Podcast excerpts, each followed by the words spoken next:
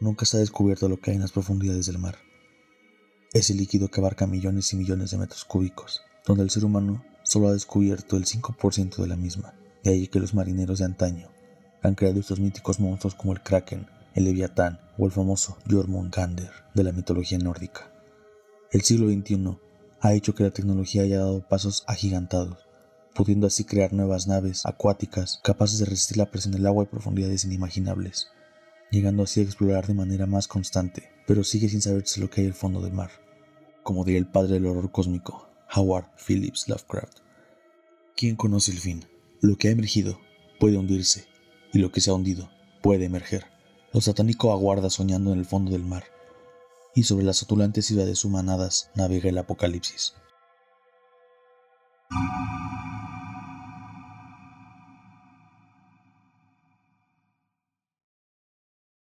31 de octubre de 2020. Grabación encontrada en las costas de Nagir a las 12.32 pm. Dejaré este audio como único testimonio de lo que está por venir, o por lo que seguramente ya habrá pasado esperando que llegue a alguna costa lo más pronto posible, pudiendo así evitar lo que les espera. He intentado comunicarme con el puerto más cercano, pidiendo refuerzos y rescate de un único sobreviviente que se encuentra ahora mismo, grabando probablemente sus últimas palabras. No diré mi nombre por razones personales. No quiero ser recordado como el nombre que causó la extinción de la raza humana, solo por querer explorar algo que nunca debió haber hecho.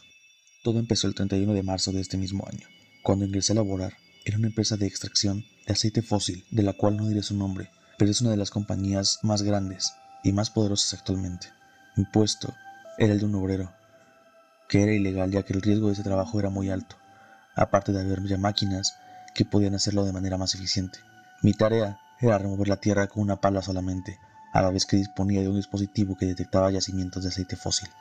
Durante los ocho meses que estuve allí, no había nada interesante, salvo cuando se encontraban los yacimientos, y las máquinas de excavación hacían lo suyo, incrustaban el cilindro de gran tamaño para comenzar la extracción de la sustancia, la más valiosa hasta el momento.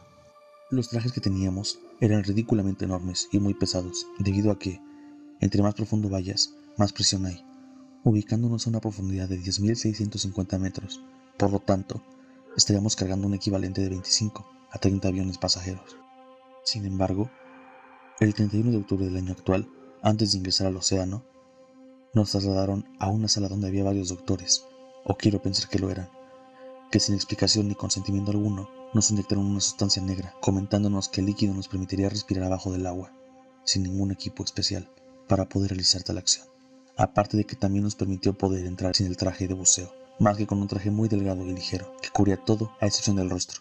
Al salir de la clínica improvisada, me dirigieron al bote que trasladaba a mis compañeros trabajadores al nuevo yacimiento que se encontró a 2.400 kilómetros mar adentro y a 7.560 metros de profundidad y al ser uno de los primeros en tomar los asientos adelante, pude darme cuenta que el bote era lo bastante grande como para poder cargar a más de dos docenas de personas, cosa que es extraña, debido a que normalmente solo vamos diez, tres para explorar el área segura, otros tres para vigilar que no se acerque ningún animal marino que pueda amenazarnos, dos se encargan de buscar el yacimiento y junto con los últimos dos trabajadores restantes comienza la labor de remoción de la tierra.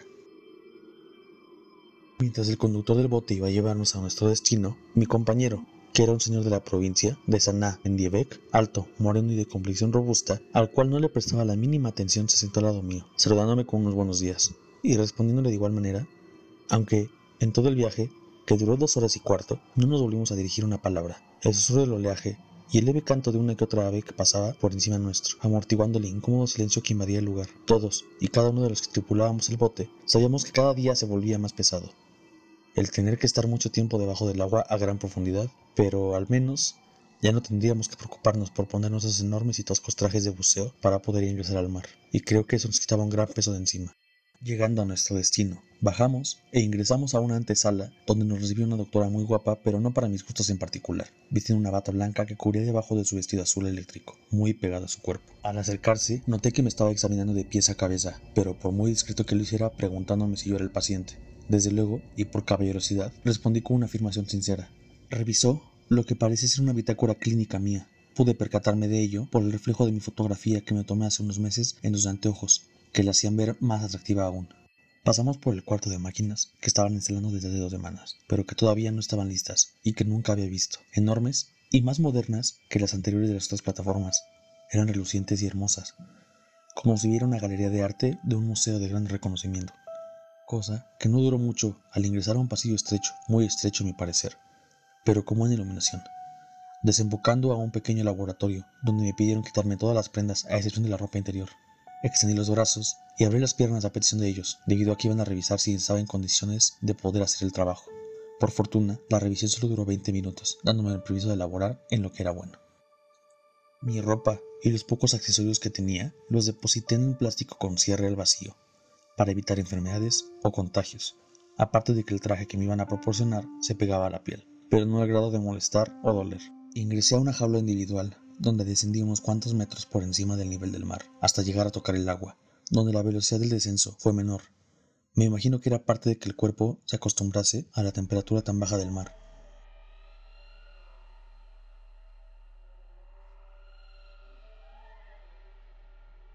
Al momento que mis pies tuvieron contacto con el agua, un escalofrío recorrió todo mi cuerpo, pero después vino un malestar que se volvió en un temor que no podré vislumbrar con anticipación.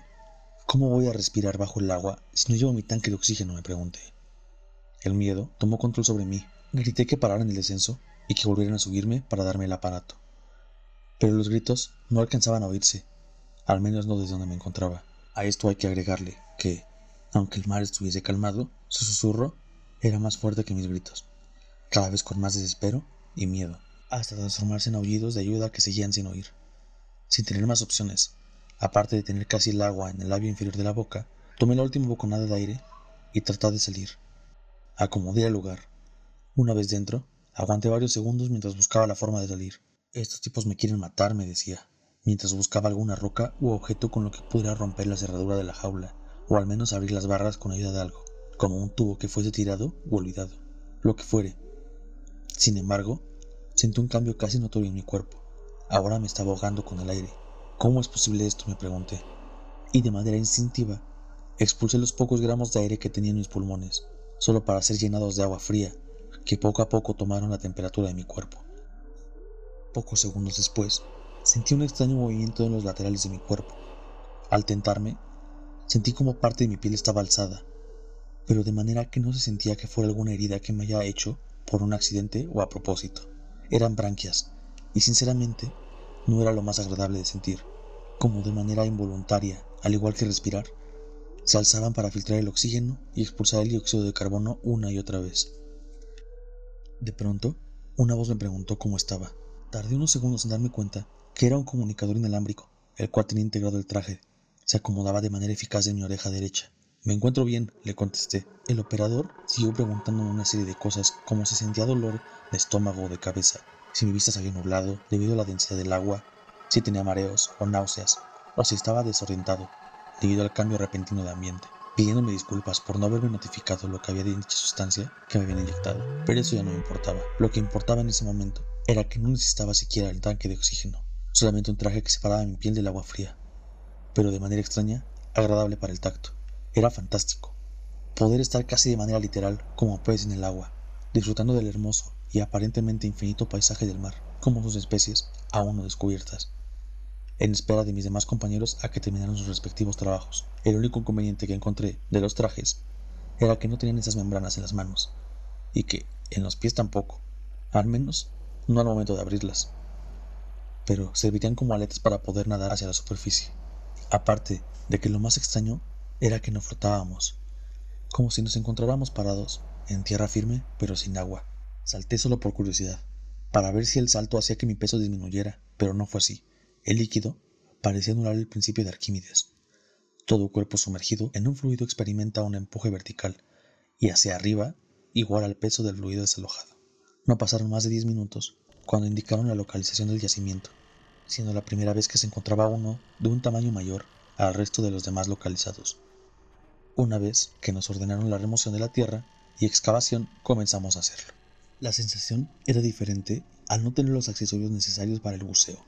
El trabajo era más rápido y ligero. De los 45 minutos aproximadamente que nos tardábamos en hacerlo, el tiempo de la labor pasó a ser de 25 minutos. Al momento de remover la última porción de tierra, salieron las primeras gotas del tan avariciado aceite de fósil. De manera inmediata, notifiqué lo sucedido, recibiendo órdenes de permanecer en mi lugar mientras el cilindro de excavación arribara al lugar. Por lo mientras, con un poco de tierra, cubría el orificio por el que se fugaba el hilo de aceite. La pérdida de unos cuantos gramos costaba millones, y eso no era favorable para la empresa. Las horas corrían y el cilindro no había llegado. Me comuniqué con el operador para preguntar cuánto tiempo tardaría en llegar, respondiéndome que dentro de 15 minutos ya estaría donde yo me encontraba. Unos segundos después, pregunté algo que tampoco tomé en cuenta antes de ingresar al agua. ¿Cuánto tiempo dura el líquido que me inyectaron? Sin embargo, la respuesta que iba a dar fue interrumpida por la llegada del cilindro que desde luego no me notificaron. Parecía una broca de un enorme taladro. Si no me fallan los cálculos, era de 10 metros de diámetro, pero por una altura de 13.000 metros, conformado también por un pequeño orificio que tenía en el centro no más de 35 centímetros de radio, que era para extraer el aceite. Penetrando el agua que tenía de por medio, las indicaciones que se me asignaron eran indicar cuándo llegase al suelo para comenzar el proceso de perforación y extracción. Solo pasaron 10 minutos para tocar tierra. Al momento de hacerlo, indiqué que ya había llegado y que iniciaran con el proceso que ya mencioné. El ruido que siempre genera esa cosa me tomaba por sorpresa, haciendo que tuviera un pequeño espasmo, acompañado después por un ligero y rápido escalofrío. De nueva manera, se comunicaron conmigo para solamente indicarles si algo pasaba a salir mal o si notaba algo extraño. El cilindro, o broca, ya estaba en un cuarto dentro, girando un poco más dentro de lo habitual, Imaginé que era porque ya, como he dicho antes, el yacimiento encontrado era más grande que el resto y por lo tanto más profundo. Así que, al poder llegar al fondo, tenían que hacerlo con paciencia, para así no sobrecalentar el motor y provocar algún accidente. El proceso tardó más de seis horas en realizarse. En la última vuelta que la broca, tuvo un parón en seco. Creímos que había llegado al fondo del yacimiento. Aunque parecía querer seguir perforando, Casi instantáneamente me preguntaron por el comunicador si notaba algo extraño que saliese de la broca o alrededor. Miré los lados, hacia arriba, pregunté a mis colegas si notaron algo. Sus contestaciones fueron apacadas e interrumpidas por un fuerte estruendo que hizo girar la broca, pero de una manera que no era normal para el aparato. Nuevamente, hubo otro estruendo, mayor que el primero. Nos hizo tambalear debido a que el suelo se alzó ligeramente, con una ola, pero de tierra. El silencio que vino después solo fue la antesala al inicio de una desesperada situación de sobrevivencia. Comenzó como un ligero zumbido, grave, que fue en aumento de manera exponencial, hasta poder sentirlo vibrando en la tierra, en el mar, en nuestros cuerpos, en todo. Tanto mis compañeros como yo pensamos que era un terremoto. Hasta pude escuchar a uno de ellos mencionarlo. Solté mi palapico para salir corriendo de la zona por instinto de supervivencia. A pesar de las frenéticas órdenes del operador de permanecer en nuestros lugares y de las voces que giraban en mi cabeza para ver lo que sucedía detrás de mí, pude observar que la broca estaba rota, cayendo hacia la fisura que había creado, junto con el motor que la hacía girar. Al tiempo que quiero suponer que al perforar de más, hizo que el magma tuviera contacto con el aceite, provocando una explosión, arrojándome a varios metros de distancia del siniestro. La segunda explosión que fue causada por el motor provocó que piezas de la misma, cubiertas de aceite en llamas, salieran disparadas a diferentes direcciones, y por lo poco que alcancé a escuchar, pareció que esos trozos de metal ardiendo cayeron encima de mis compañeros, matando a unos al instante, otros siendo cubiertos y quemados por el aceite. Sus alaridos no los puedo sacar de mi mente. Fueron los más desgarradores y horribles que he escuchado jamás. Para mi desgracia, supuse que todo ya había acabado. Qué equivocado estaba. Solo el inicio del inmenso horror que estaba por presenciar.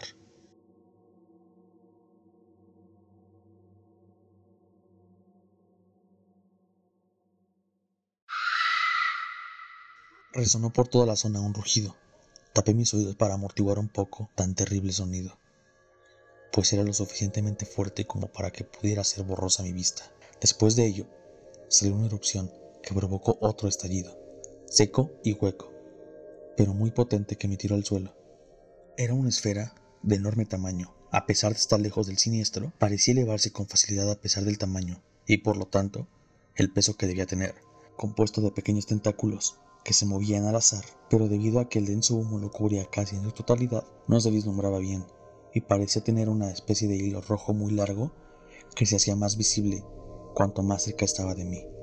Pero pronto caí en la cuenta de que no era un hilo, no lo que tenía él o esa cosa. Era mi sangre, que no recuerdo cuándo habérmela hecho. Demasiado tarde para tapar la herida, al poder ver cómo dos ojos amarillos brillaron en dirección mía anormalmente muy rápido. No tuve más opción que chupar la sangre y dispersarla además, nadando a un bote que se encontraba cerca de mí. Justo al ocultarme en una pared de dicho bote, esta cosa estaba rodeando la zona en mi búsqueda, y para complicar más el asunto, el efecto del líquido comenzaba a terminarse. Por fortuna, pude encontrar un gran espacio donde el agua no acabó de llenar, pudiendo expulsar todo el agua que tenía en mis pulmones y poder respirar como un ser humano normal. Al estar con una preocupación menos, pude tomarme el tiempo de observar bien lo que me estaba persiguiendo. Fue lo más estúpido que pude hacer. Al observar la esfera que me perseguía, no tenía tentáculos ni nada por el estilo. Eran brazos adheridos a cuerpos de personas, de cientos, tal vez miles de ellas que al parecer, todas murieron en el mar de diferentes circunstancias. Personas de diferentes edades, niños, niñas, ancianos, mujeres y hombres. También pude alcanzar a ver bebés dentro, de diferente raza, tamaño, diferentes épocas y lugares, hinchados, amarillentos, otros verdosos, con la carne y vísceras y huesos expuestos despidiendo un líquido marrón oscuro que marchitaba todo lo que entraba en contacto con ello, de un fuerte olor a putrefacción, acompañados con una sinfonía de gritos ahogados, alaridos, gemidos de dolor y espanto, llantos y lamentos acumulados, sin escuchar por días, años y quizás siglos, suprimidos por metros y metros cúbicos de agua que impiden que el sonido pueda viajar de manera adecuada, hasta llegar a ser escuchados. La batería de mi comunicador se acababa. Espero y esta grabación que está guardándose en el almacenamiento de memoria pueda ser publicada, para al menos, si no poder prevenirlo, poder refugiarse y tener la suficiente comida durante un largo periodo de tiempo. Nuevamente les pido perdón a todos por haberles traído un destino que seguramente acabará con todos de manera arraigada, pero muy dolorosa. Díganle a mi esposa e hijos que los amo.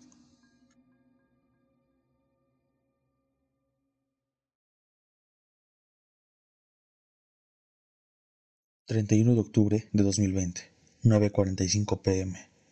Mi nombre es Edgar, tengo 34 años, y si están escuchando este audio, solo quiero que quede como evidencia de lo que ha sucedido en este día. Espero y alguien siga vivo a estas alturas de la situación. Me he tratado de comunicar con mis contactos de Managar, sin respuesta alguna, al igual que Nagir y sin citatúa. Sospecho que este, que se hace llamar Belthur, ha invadido todo el planeta con esa sustancia maldita. Espero, de verdad, que alguien pueda comunicarse conmigo. La estación en la que me encuentro es la más escuchada, ubicada cerca de Mitch. El canal de radio es el 200.4, frecuencia 504.56. Repito, 504.56. Espero y alguien escuche esto. Espero alguien siga vivo.